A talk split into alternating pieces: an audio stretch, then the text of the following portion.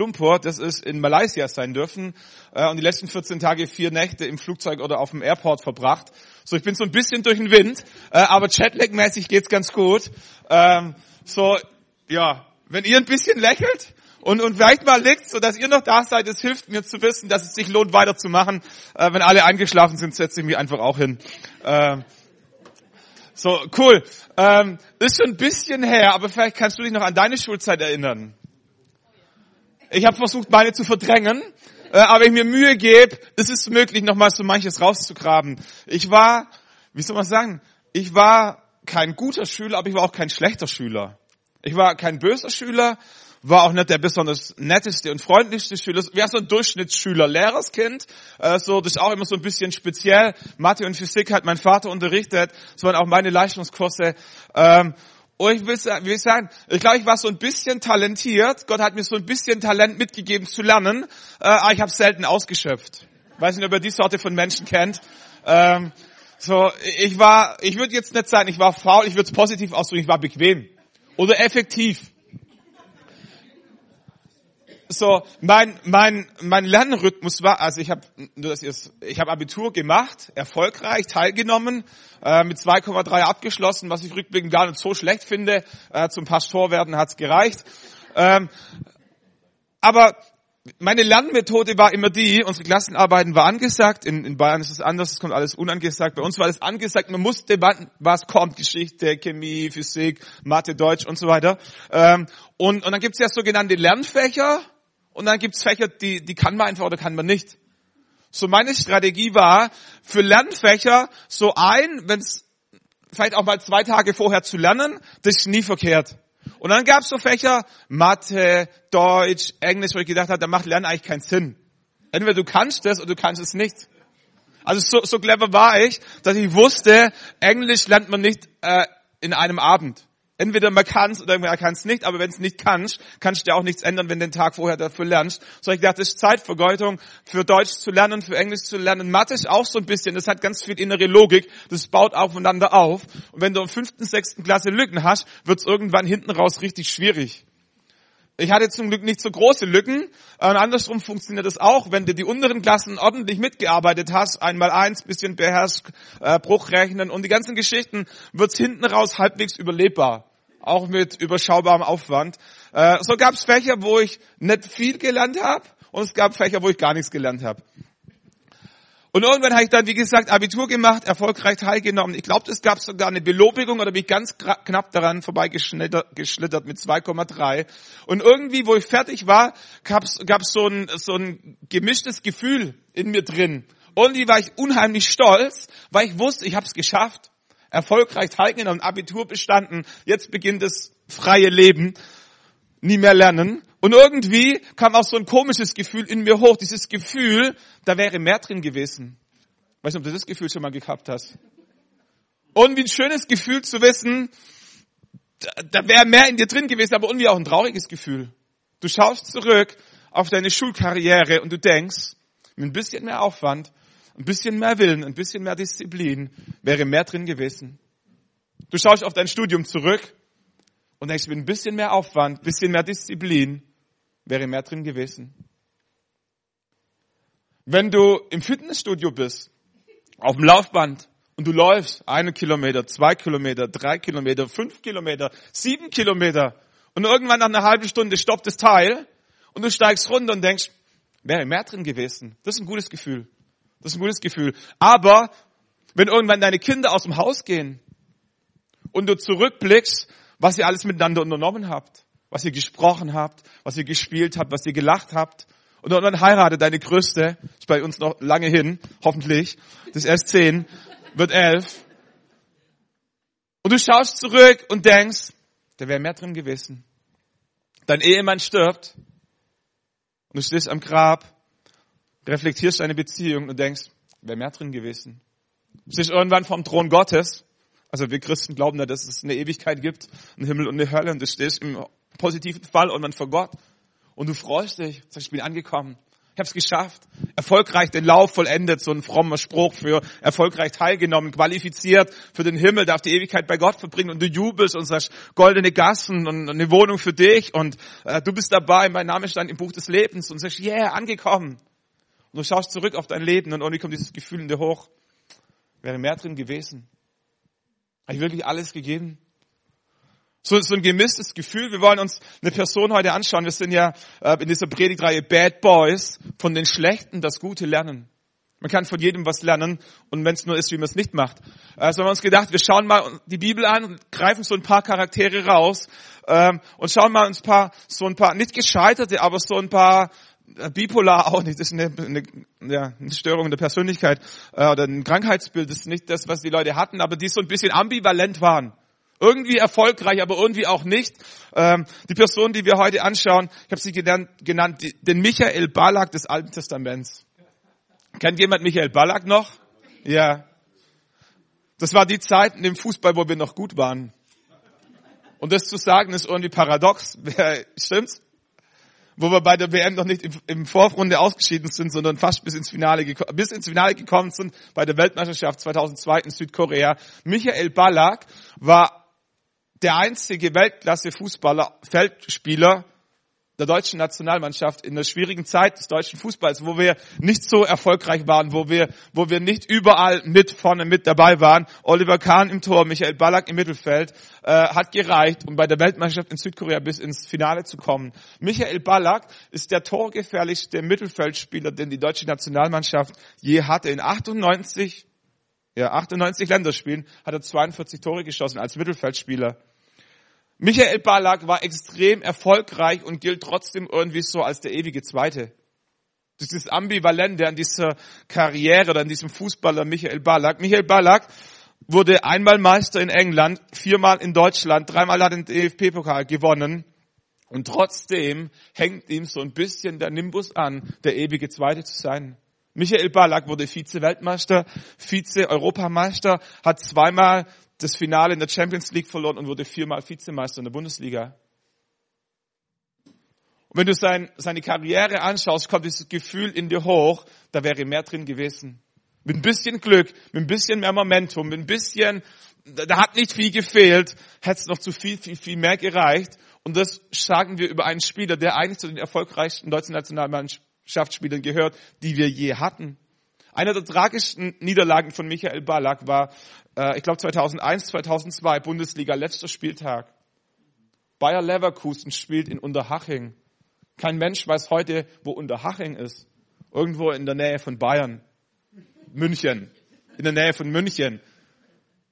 Spielvereinigung Unterhaching hat mal die erste Bundesliga gesehen. Es war der letzte Spieltag. Leverkusen stand eigentlich schon als deutscher Meister fest. Alles, was noch gefehlt hat, war, hoffentlich keine Leverkusen-Fans heute unter uns, alles, was gefehlt hat, war ein Unentschieden gegen Unterhaching. Was passiert?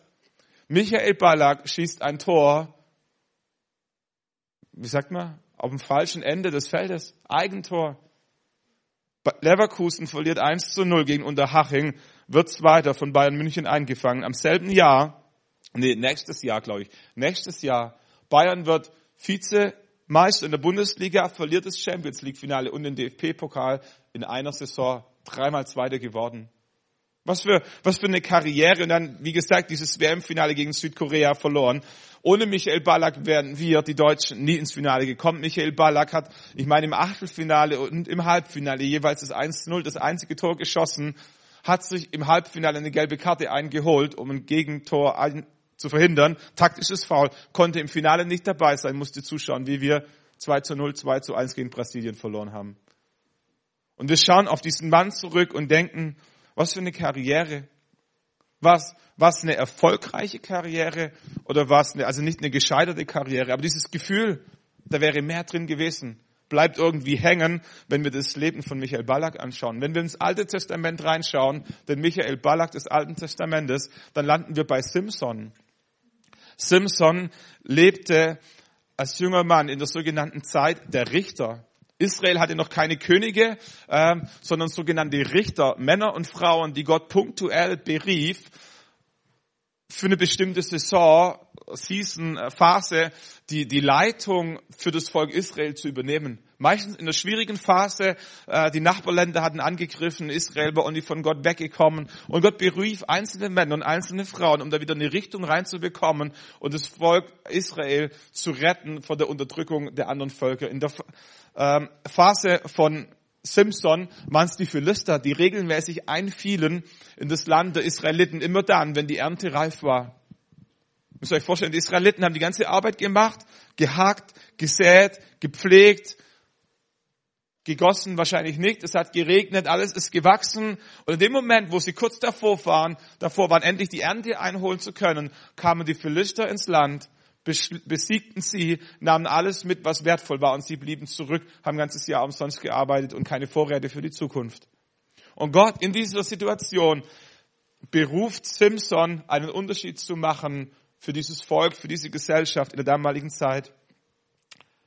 Die Geburt von Simpson war schon speziell. Seine Eltern konnten keine Kinder bekommen. Über lange Jahre war es unmöglich, Kinder zu bekommen und auf einmal erscheint seinen Eltern ein Engel des Herrn.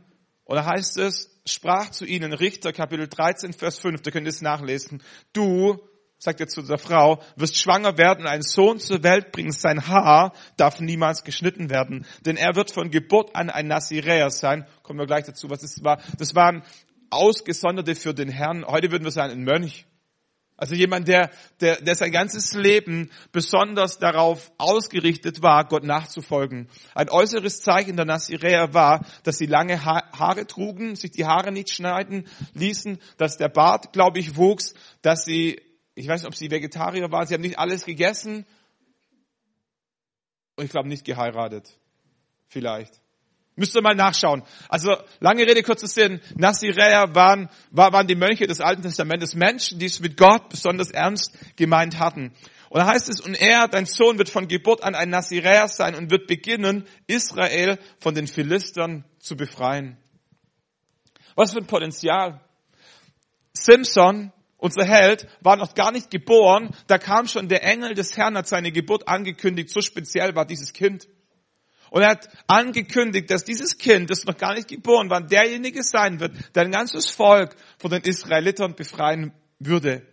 Für all die Erwachsenen, für all die Bodybuilder, für all die Kraftprotze undenkbar, gegen die Philister zu gewinnen. Über Jahre hinweg hatten sie immer nur die Fresse voll bekommen. Und jetzt kommt Gott und spricht über ein Kind, das noch gar nicht geboren war. Ich habe eine Berufung für dein Leben. Du wirst ein Naziräer sein. Ich werde dich gebrauchen, um ein ganzes Volk zu verändern.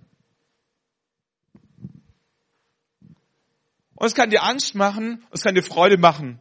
Wenn Gott Potenzial in dein Leben reinlegt, ist es immer beides. Irgendwie ist was Gutes, du spürst, Gott hat mir Garten gegeben. Eine Persönlichkeit, eine Geschichte, eine Begabung, Humor, was auch immer, Umstände, die mich einzigartig machen und in denen Gott dich gebrauchen möchte, Dinge zu tun, die sonst niemand, niemand kann. Und denkst, wow, wer bin ich, dass Gott mich auswählt? Aber lass dich euch sagen, Gott hat dich ausgewählt. Gott hat jeden von uns ausgewählt. Da ist niemand, den Gott nicht ausgewählt hat, einen Unterschied zu machen in deinem Umfeld. Und irgendwie ist es cool. Und wie löst es was in uns aus? Weil, wenn wir ehrlich sind, wollen wir alle irgendwie Helden sein. Wir alle wollen auf unser Leben zurückblicken und wissen, wir haben einen Unterschied gemacht dort, wo Gott uns hingestellt hat. Und irgendwie ist es gut, es zu hören. Und irgendwie macht sie Angst. Denkst, wer, wer bin ich? Was bedeutet das? Was, wenn die anderen mir nicht folgen? Was, wenn es nicht möglich ist? Was, wenn es schwer wird? Bin ich bereit? Bin ich willig? Bin ich fähig, den Preis zu bezahlen? Und es ist immer ambivalent, wenn Gott was in dein Leben reinlegt. So wundert dich nicht. Wundert dich nicht, wenn Gott eine Berufung, eine Begabung in dein Leben reinlegt, aber es herausfordernd ist, diese Berufung, diese Begabung zu leben. Das wird immer so sein. Das war noch nie anders. Du bist nicht die Ausnahme. Das heißt nicht, dass die Berufung und die Begabung in deinem Leben nicht da ist. Das heißt, im Gegenteil, erst recht, dass Gott was in dich reingelegt hat. Wenn Gott nichts in dich reingelegt hat, hätte, müsste der Teufel nicht kommen, um es dir schwer zu machen. So manchmal, oft sind Widerstände, die wir in unserem Leben erleben, eine Bestätigung dessen, dass Gott in deinem Leben was vorhat. So wundert dich nicht, wenn es schwierig wird, sondern erst recht. Gott hat in Simpson was reingelegt, was speziell war, was ermutigend war und herausfordernd zugleich, überfordernd sogar. Und die Frau heißt es dann, vermutlich neun Monate später, brachte einen Sohn zur Welt und nannte ihn Simson. Der Herr segnete ihn, als er heranwuchs in Mahanedan, das zwischen den Städten Sora und Eschtal war, begann der Geist des Herrn, ihn zu bewegen. Es war eine Mischung in seinem Leben. Gott hatte was in ihn reingelegt an Potenzial, das aktiviert wurde in dem Moment, wo der Heilige Geist kam und anfing, sein Herz zu bewegen. Wenn Gott dich und mich gebraucht, dann nie nur aufgrund einer natürlichen Begabung. Wenn wir, wenn wir einen Unterschied machen wollen fürs Reich Gottes, für die Dinge, die für Ewigkeit zählen, dann nie nur aus unserer natürlichen Begabung raus, sondern immer dann, wenn das Natürliche und das Übernatürliche zusammenkommt, eine Schnittmenge bildet, dann passieren Dinge, die wir menschlich nicht machen können, weil Gott in deinem Leben aktiv ist. Und es beginnt, dass der Heilige Geist anfängt, sein Herz zu bewegen. Weiß nicht, ob du das schon mal erlebt hast. Dass du Situationen kennst, wo der Heilige Geist anfängt, dein Herz zu bewegen. Manchmal ganz klein, manchmal ganz unscheinbar. Ich habe gesagt, letzte Woche war ich in Kuala Lumpur, durfte ein paar, paar Pastoren treffen ähm, und wir haben so ein bisschen die Geschichten ähm, ausgetauscht, wo jeder Einzelne steht. Ich kann dir sagen, es gibt Menschen auf dieser Welt, die Gott gebraucht, ist unglaublich. Ein, ein Geschäftsmann, Josie Chaco, schwierige Umstände geboren, irgendwo in Indien, dann nach Melbourne gekommen, bei seinem Großvater aufgewachsen, bei seinem Großvater die Businesswelt kennengelernt, mit 20 Jahren 100 Prozent entschieden, erfolgreich zu sein mit seinem Leben in der Wirtschaftswelt. Bis 30 alles gegeben, um Geld zu verdienen, eine Firma mit aufgebaut, bis, bis sie, wie soll man sagen, börsenfähig war, richtig Geld gemacht, geht mit seiner Frau in die Flitterwochen. Seine Frau möchte den Taj Mahal besuchen. Der ist irgendwo in Indien. Er lässt sich überreden, sie fahren mit dem Zug zum Taj Mahal, denken nur an die Flitterwochen, kommt ein kleiner Junge, acht Jahre alt, Papa gestorben, Mutter nicht da, er alleine, putzt im Zug irgendwie den, den, den Gang und die Armlehnen und was auch immer, sieht ihn, hält sein Hand, seine Hand fest und sagt, hilf mir, hilf mir. Und er weiß gar nicht, was er sagen soll. Lässt sich die Geschichte von dem kleinen Jungen erzählen, acht Jahre alt, Papa und Mutter verloren, der anfängt zu erzählen, was, was abgeht. Organhandel, Menschenhandel, Prostitution mit vielen Kindern in Indien und so. Und es bricht sein Herz. Und er entscheidet sich mit seiner Frau, diesen kleinen Jungen auf die Flitterwochen mitzunehmen, drei Wochen. Und sie verbringen ihre Flitterwochen mit diesem Jungen, den sie eigentlich gar nicht kennen, weil Gott ihr Herz berührt. Die Flitterwochen gehen zu Ende und es war nicht möglich, den kleinen Jungen mitzunehmen. So haben sie ihm alles Geld, was sie hatten, übergeben, 450 Euro, was für den kleinen Jungen ein kleines Vermögen war, für sie was Bezahlbares und sind zurückgeflogen nach Melbourne. Aber diese Situation hat sein Herz nie mehr losgelassen. Und er fängt an, sein Business zu verkaufen und nach Indien zu gehen und dort Gemeinden zu gründen. 30 Jahre vorgespult, vielleicht nicht mal, sitzt der Mann da, völlig unscheinbar wenn er durch die Straße laufen würde, würdest du denken, irgendwie, irgendwie ein Flüchtling von Indien in Heidenheim hat sich verirrt. Völlig unscheinbar, ganz normaler Mann, sitzt da und sagt, wir haben in den letzten Jahren als, als Bewegung, was entstanden ist, 24.000 Gemeinden in Nordindien gegründet. Muslim, muslimische Regierung, hinduistisch, alles, alles schwierig. Nordindien extrem schwer. Ich bin kein Insider. Aber das ist nicht dort, wo, wo 1,3 Milliarden wohnen in diesem Land. Und sie haben angefangen, Gemeinden zu gründen, eine nach dem anderen. Womit hat es begonnen? Mit diesem Moment, wo Gott sein Herz berührte. Sitzt ein anderer Mann nebendran. Paulus hieß der gute frommer Name. Ich weiß nicht, ob er den von seinen Eltern bekommen hat oder nicht. Der ist irgendwie auf den Philippinen in Bali in der Ecke unterwegs. Er sagt, unsere Geschichte von dem, was Gott mit uns gemacht hat, hat angefangen, als meine Frau mit dem dritten Kind schwanger war. Wir hatten schon zwei Kinder, mit dem dritten waren wir schwanger. Der Arzt hat uns gesagt, irgendwann im Mai kommt das dritte Kind zur Welt. Wir haben diese Tage gezählt bis Mai, aber während der Schwangerschaft hat meine Frau das Kind verloren. Wir waren traurig, wir waren innerlich gebrochen, wir wussten nicht warum. An dem Tag, wo die Geburt hätte sein sollen, geplanterweise, bekommen wir einen Anruf, ob wir willig sind, ein kleines Kind zu adoptieren. Er denkt, wieso soll ich ein kleines Kind adoptieren? Aber denkt darüber nach, fängt an zu beten und Gott erinnert ihn daran, dass das der Geburtstermin war, der ihnen vom Arzt vorhergesehen war. Und so empfinden sie, dass Gott vielleicht in dieser Sache drin sein könnte. Und sie entscheiden sich, dieses kleine Kind zu adoptieren, nennen es Timotheus, Paulus und Timotheus. Auch eine witzige Geschichte. Aus dieser Adoption heraus entsteht ein Herz für, für weißen Kinder. Und innerhalb kürzester Zeit adoptieren sie oder nehmen sie 16 Kinder auf.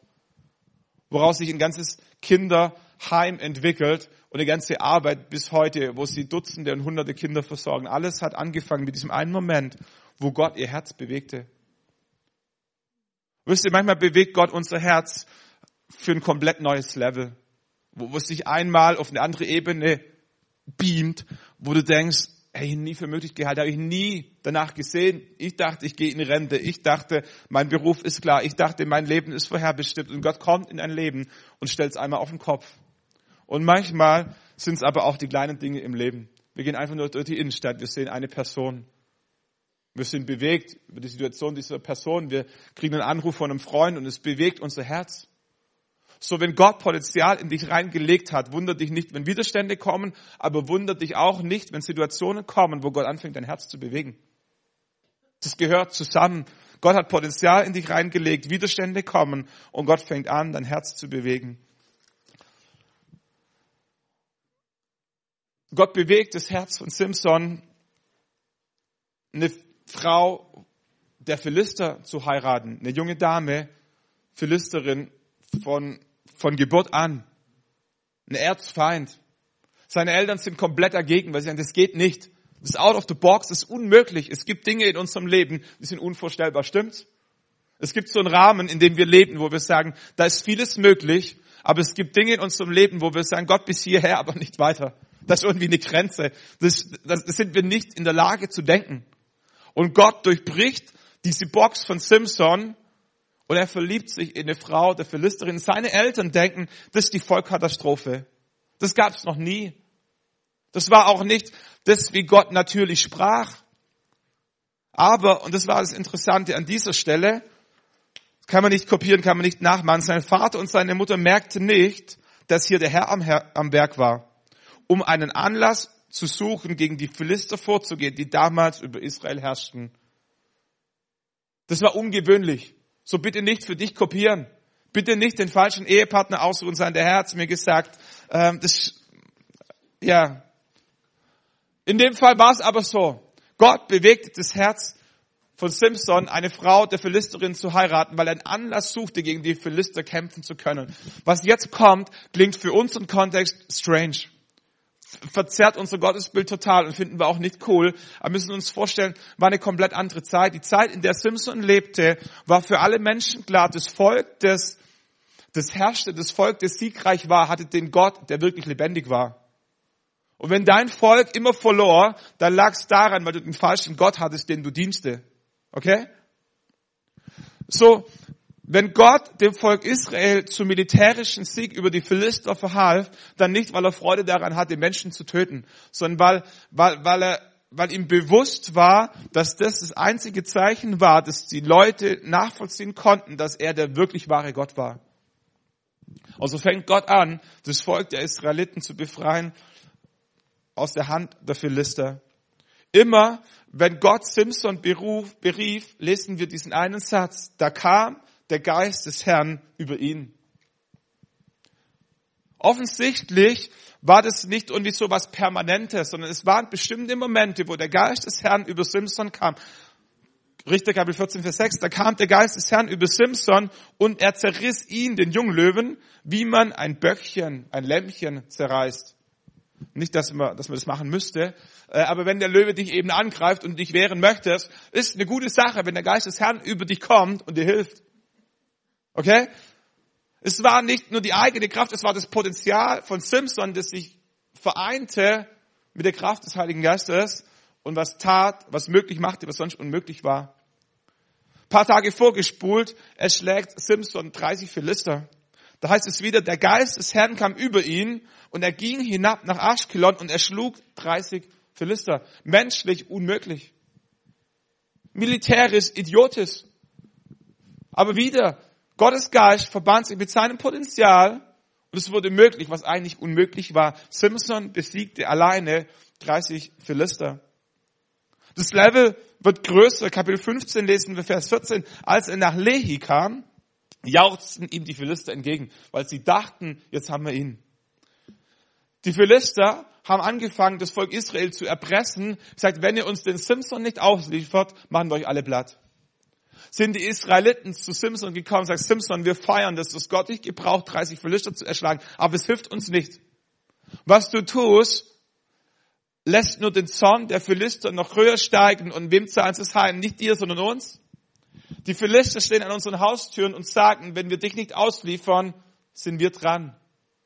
Und Simson stimmt überein, als Märtyrer sich die Hände gefangen binden zu lassen und den Philistern ausgeliefert zu werden, als Pfand, nicht als Pfand, als, als Austausch gegenüber allen anderen Israeliten.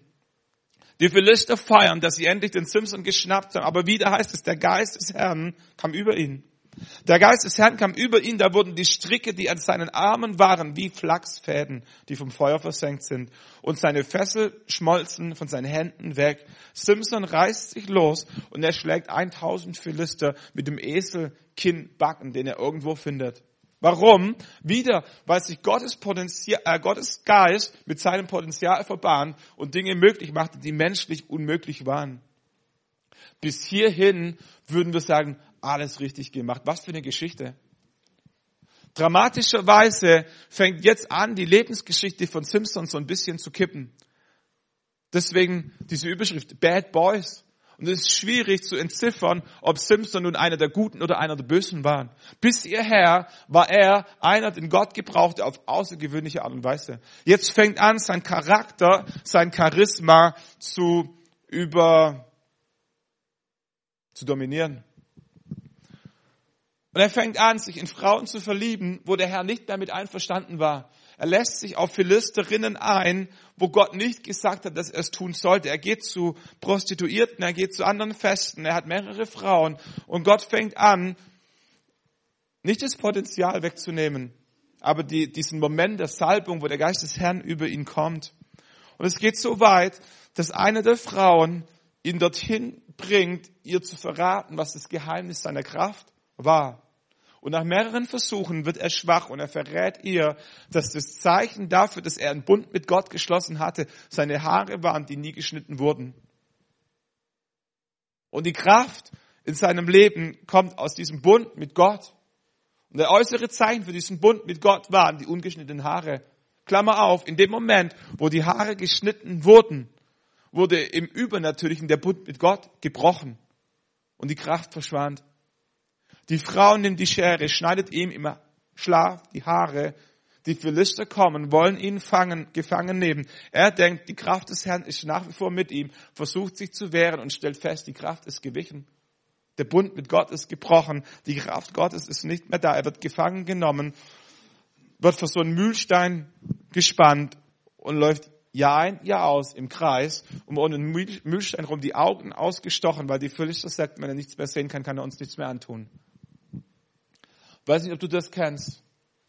Biografien, Berufungen, die gebrochen sind, weil wir irgendwo die falsche Abzweigung genommen haben. Selber oder andere Menschen. Potenzial Gottes, das verschüttet ist, weil der Bund mit Gott aufgelöst wurde. Durch eine aktive Entscheidung oder durch irgendwelche Entwicklungen, irgendwelche Strömungen, die die Beziehung zwischen uns und Gott gebrochen haben. Und das Potenzial in deinem Leben ist nach wie vor da, aber die Kraft Gottes kommt nicht mehr, um sich mit diesem Potenzial zu verbinden. Und du merkst, es ist nicht mehr dasselbe, es ist nicht mehr dasselbe. Irgendwas in meinem Leben, in meiner Berufung hat sich verändert. Die schlechte Nachricht an dieser Story ist, dass deine Vergangenheit keine Garantie für deine Zukunft ist. Nur weil du 20 Jahre gut mit Gott unterwegs warst, heißt es nicht, dass du die nächsten 20 Jahre auch gut mit Gott unterwegs sein bist. Das ist eine traurige Geschichte. Und es gibt so viele Christen, wenn du sie fragst, wie ihr Leben mit Gott aussieht, dann erzählen sie immer von früher. Und irgendwie ist es cool. Am Anfang bewundern wir diese Menschen. Sagen, krass, was Gott mit dir gemacht hat. Und irgendwann stellen wir fest, all das, was diese Menschen mit Gott erleben, ist 20 Jahre zurück. All die krassen Gebetserhörungen, all die Durchbrüche, all die Wunder, all das, was Gott sie gebraucht hat, alles 20 Jahre zurück.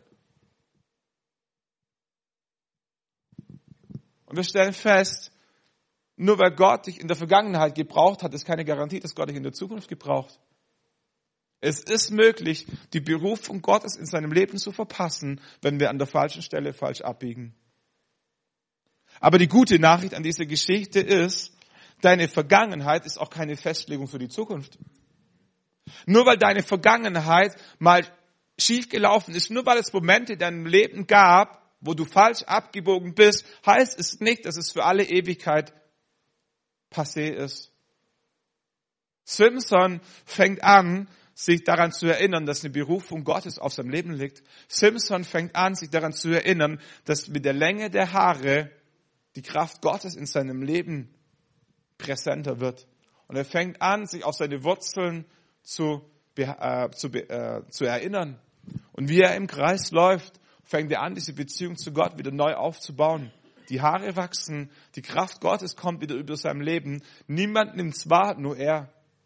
Er weiß, ich bin wieder auf dem richtigen Pfad. Er weiß, die Beziehung mit Gott nimmt wieder zu. Die Philister denken, der Mann ist immer noch gebrochen. Der Teufel denkt, den haben wir aus dem Spiel genommen. Aber du weißt, ich habe mich wieder neu mit Gott verbunden. Dinge sind wieder möglich, die eine Zeit lang unmöglich waren. Und es kommt der Tag, der letzte Tag im Leben von Simpson, wo die Philister nochmal so richtig Bock haben, eine Party zu machen. Alle sind versammelt, die irgendwie Rang und Namen haben, um eine große Party zu machen. Und irgendwann mitten in der Party denken sie sich, wie wär's denn mit einem guten Partyclown? Irgendjemand, über den wir so richtig spotten und lachen können. Und sie erinnern sich an Simpson. Sagen, da war doch mal einer. Da war doch mal so ein Endgegner in unserem Leben, der uns das Leben richtig schwer gemacht hat. Aber wisst ihr noch, könnt ihr euch noch dran erinnern, wie wir ihm die Haare geschnitten haben? Wie wir ihm die Kraft genommen haben, wie wir ihm die Haare, äh, die Augen ausgestochen haben, wie er im, im Mühlstein im Kreis läuft. Was für ein Spaß, uns nochmal daran zu erinnern. Wie, kennt ihr vielleicht auch manchmal so Tage, wo man zusammensitzt und an die Vergangenheit erinnert und sagt, was war das cool, wo wir damals zusammen das und das erlebt haben. Und sie erinnern sich daran, an diesen Tag, wo sie Simpson die Augen ausgestochen haben. Und sie rufen Simpson, weil sie nochmal so richtig Spaß haben wollen. Und nur Simpson weiß, was sie nicht wissen, dass die Kraft Gottes wieder neu in seinem Leben ist zu dem kleinen Jungen, ich kann mich daran erinnern, das war so ein Bibelcomic. Ganz früher als Kind, da bin ich mit aufgewachsen, die Bibel im Bild. Das waren so Bibelcomics. Und der kleine Junge führt Simpson an die zwei tragenden Säulen von dieser Riesenhalle, 3000 Philister versammelt. Und wie der Junge ihn dorthin stellt, sagt er, lauf ganz schnell, lauf ganz schnell, weil Simpson wusste, was jetzt passiert.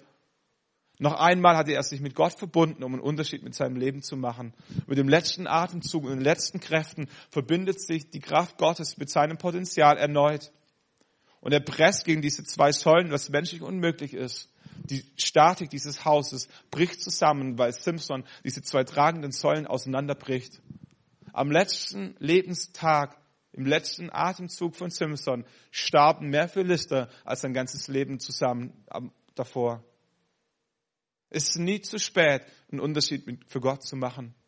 Es geht nicht um die toten Philister, sondern es geht darum, dass erneut Gott durch Simpson groß gemacht wurde. Menschen erkannten, dass der Gott der Israeliten der wahre Gott ist, mit dem immer zu rechnen ist. Und egal, was in deinem Leben schiefgegangen ist, deine Vergangenheit ist keine Festlegung für die Zukunft. Es ist nie zu spät, nochmal neu aufzustehen, sagen, ich grab die Berufung, die Gott in mein Leben gelegt hat, nochmal neu aus. Und wenn es die letzten fünf Tage meines Lebens sind, wenn es die letzten fünf Jahre vor meinem Sterben sind, wisst ihr, interessanterweise, viele von euch, einzelne von euch sind ja schon in Rente. Das ist eine gute Sache, in Rente zu sein. Wir zählen noch nicht die Jahre, aber irgendwann kommt es da, dazu. Aber das Faszinierende an Rente ist, ähm, ist nicht biblisch. Hast du schon mal deine Bibel gelesen und das Wort Rente gefunden? Hast du irgendeinen Mann Gottes in Rente gehen sehen? Lies mal Mose, lies mal Elisa, lies mal äh, Jona, lies mal all diese Typen. Ist irgendeiner von denen in Rente gegangen? Nein. Wenn Gott Potenzial in dein Leben reingelegt hat, dann endet es nicht mit deiner natürlichen Rente. Das ist schön, dass du nun für deinen Unterhalt niemanden mehr brauchst, der für dich sorgt. Niemand kann so einfach wie du in die Mission gehen. Niemand kann so einfach wie du zwei Tage in der Woche kostenlos für die Gemeinde arbeiten. Niemand hat so viel Zeit wie du. Auch wenn du es nicht glaubst, es ist so. Und es liegt an dir, dich zu entscheiden, was du mit dieser Phase deines Lebens machen möchtest, ob du sagst, meine Story ist zu Ende, oder ob du sagst, Gott hat so viel Potenzial in mich reingelegt. Simpson, das Potenzial von Simpson verbindet sich nochmal mit dem Geist Gottes und Unmögliches wird möglich. Wenn wir das Alte Testament überfliegen, dann entdecken wir, dass Gott immer wieder besondere Männer und Frauen berufen hat. Und immer wieder lesen wir, dass der Geist des Herrn über sie kam und Unmögliches möglich wurde. Warum? Weil sich das Übernatürliche und das Natürliche in diesem Moment verbahnt. Da war der natürliche Mensch und der übernatürliche Geist Gottes und in diesem Moment wurde das eins. Und deswegen wurde menschliches, menschlich Unmögliches auf einmal möglich.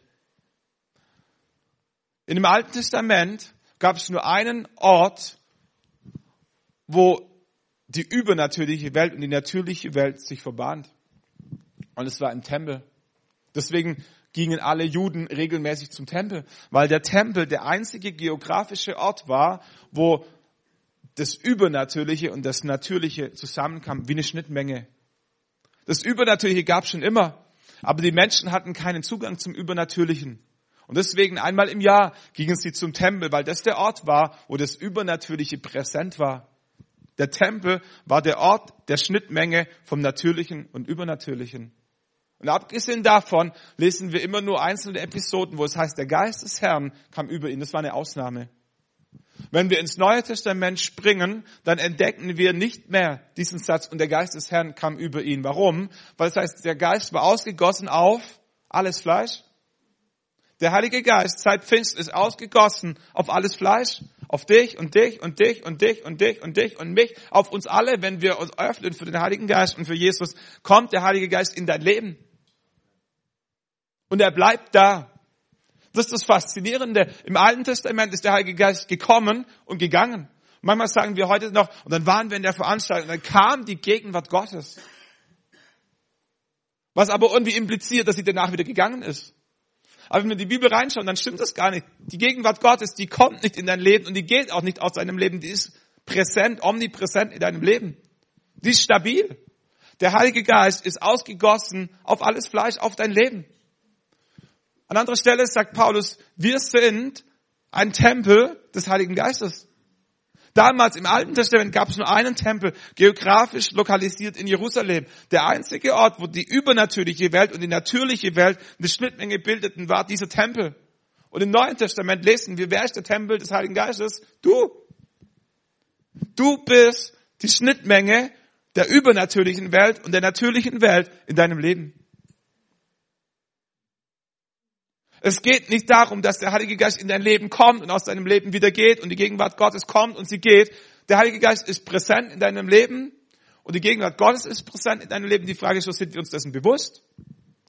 Das ist unsere Herausforderung, dass wir uns so oft nicht bewusst sind, dass der Heilige Geist in unserem Leben ist. Das ändert nichts an der Tatsache, dass er da ist, aber wir sind uns dessen einfach nicht bewusst. Die allermeisten von euch haben wahrscheinlich zwei große Zehen. Und die sind immer da. Also wenn sie da sind, sind sie da. Es sei denn, dass du einen Unfall gehabt. Aber wenn du zwei große Zehen hast, dann sind die immer da. Aber ganz oft in unserem Alltag sind wir uns dessen gar nicht bewusst. Weil wir, weil wir es nicht brauchen. Aber nur weil wir uns nicht bewusst sind, dass wir keine zwei große Zehen haben, heißt es nicht, dass er nicht da ist. Der ist immer da. Und es liegt an uns, unser Bewusstsein zu fokussieren und mal zu checken, ob der große Zehner funktioniert. Also meine gehen noch. Ist ein bisschen eng, bisschen stickig, aber die gehen, die funktionieren, die sind da. Bei dir auch. Und genau so ist es mit der Gegenwart Gottes in deinem Leben. Die ist da. Die ist da. Aber ganz oft sind wir dessen uns nicht bewusst, weil wir irgendwo im Internet surfen, weil wir in der Arbeit mit irgendwas beschäftigt sind, weil wir mit Menschen sprechen, weil unser Bewusstsein nicht auf die Gegenwart Gottes ausgerichtet ist. Alles, was wir tun müssen, um die Gegenwart Gottes in unserem Leben mehr zu erfahren, ist nicht sie herbeizubeten, sondern uns ihrer bewusst zu sein. Im Alten Testament bei Simpson war es ein Hero, den Gott ausgewählt hat, um einen Unterschied zu machen in dieser Zeit für dieses Volk.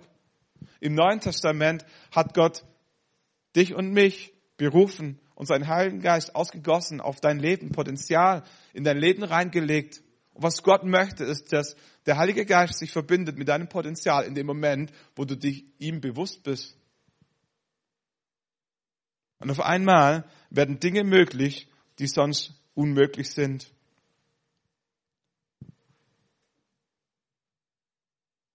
Auf einmal merken wir, dass Christsein nicht eine religiöse Übung ist. Es sind keine Klimmzüge, wo wir irgendwas produzieren müssen, was, was uns schwerfällt, sondern Jesus nachzufolgen bedeutet, sich seiner Gegenwart bewusst zu machen. Und es ist nicht anstrengend. Wir müssen Gottes Gegenwart nicht produzieren. Die ist schon da. Wir müssen den Heiligen Geist nicht herbeiflehen. Der ist schon ausgegossen in dein Fleisch, in dein, in dein Körper. Du bist ein Tempel des Heiligen Geistes. Alles, was es braucht, ist sich von Zeit zu Zeit dessen bewusst zu sein, dass Gott ein Potenzial, aber auch den Heiligen Geist in dich reingelegt hat. Gott hat dich berufen, einen Unterschied zu machen, dort wo du bist. In deiner Ehe, in deiner Familie, in deiner Nachbarschaft, an deinem Arbeitsplatz, in deiner Gemeinde, für diese Stadt. Aber eines müssen wir verstehen. Deine Vergangenheit ist keine Garantie für deine Zukunft. Aber deine Vergangenheit ist auch keine Festlegung für deine Zukunft. Es ist deine Entscheidung, immer wieder neu, jeden Tag, was möchte ich machen mit dem Potenzial, das Gott in mich reingelegt hat. Möchte ich mich mit der Gegenwart Gottes verbinden und ein Tag-Team bilden für diesen Tag heute, für diese Situation, die mir nachher begegnet. Lass uns nochmal aufstehen.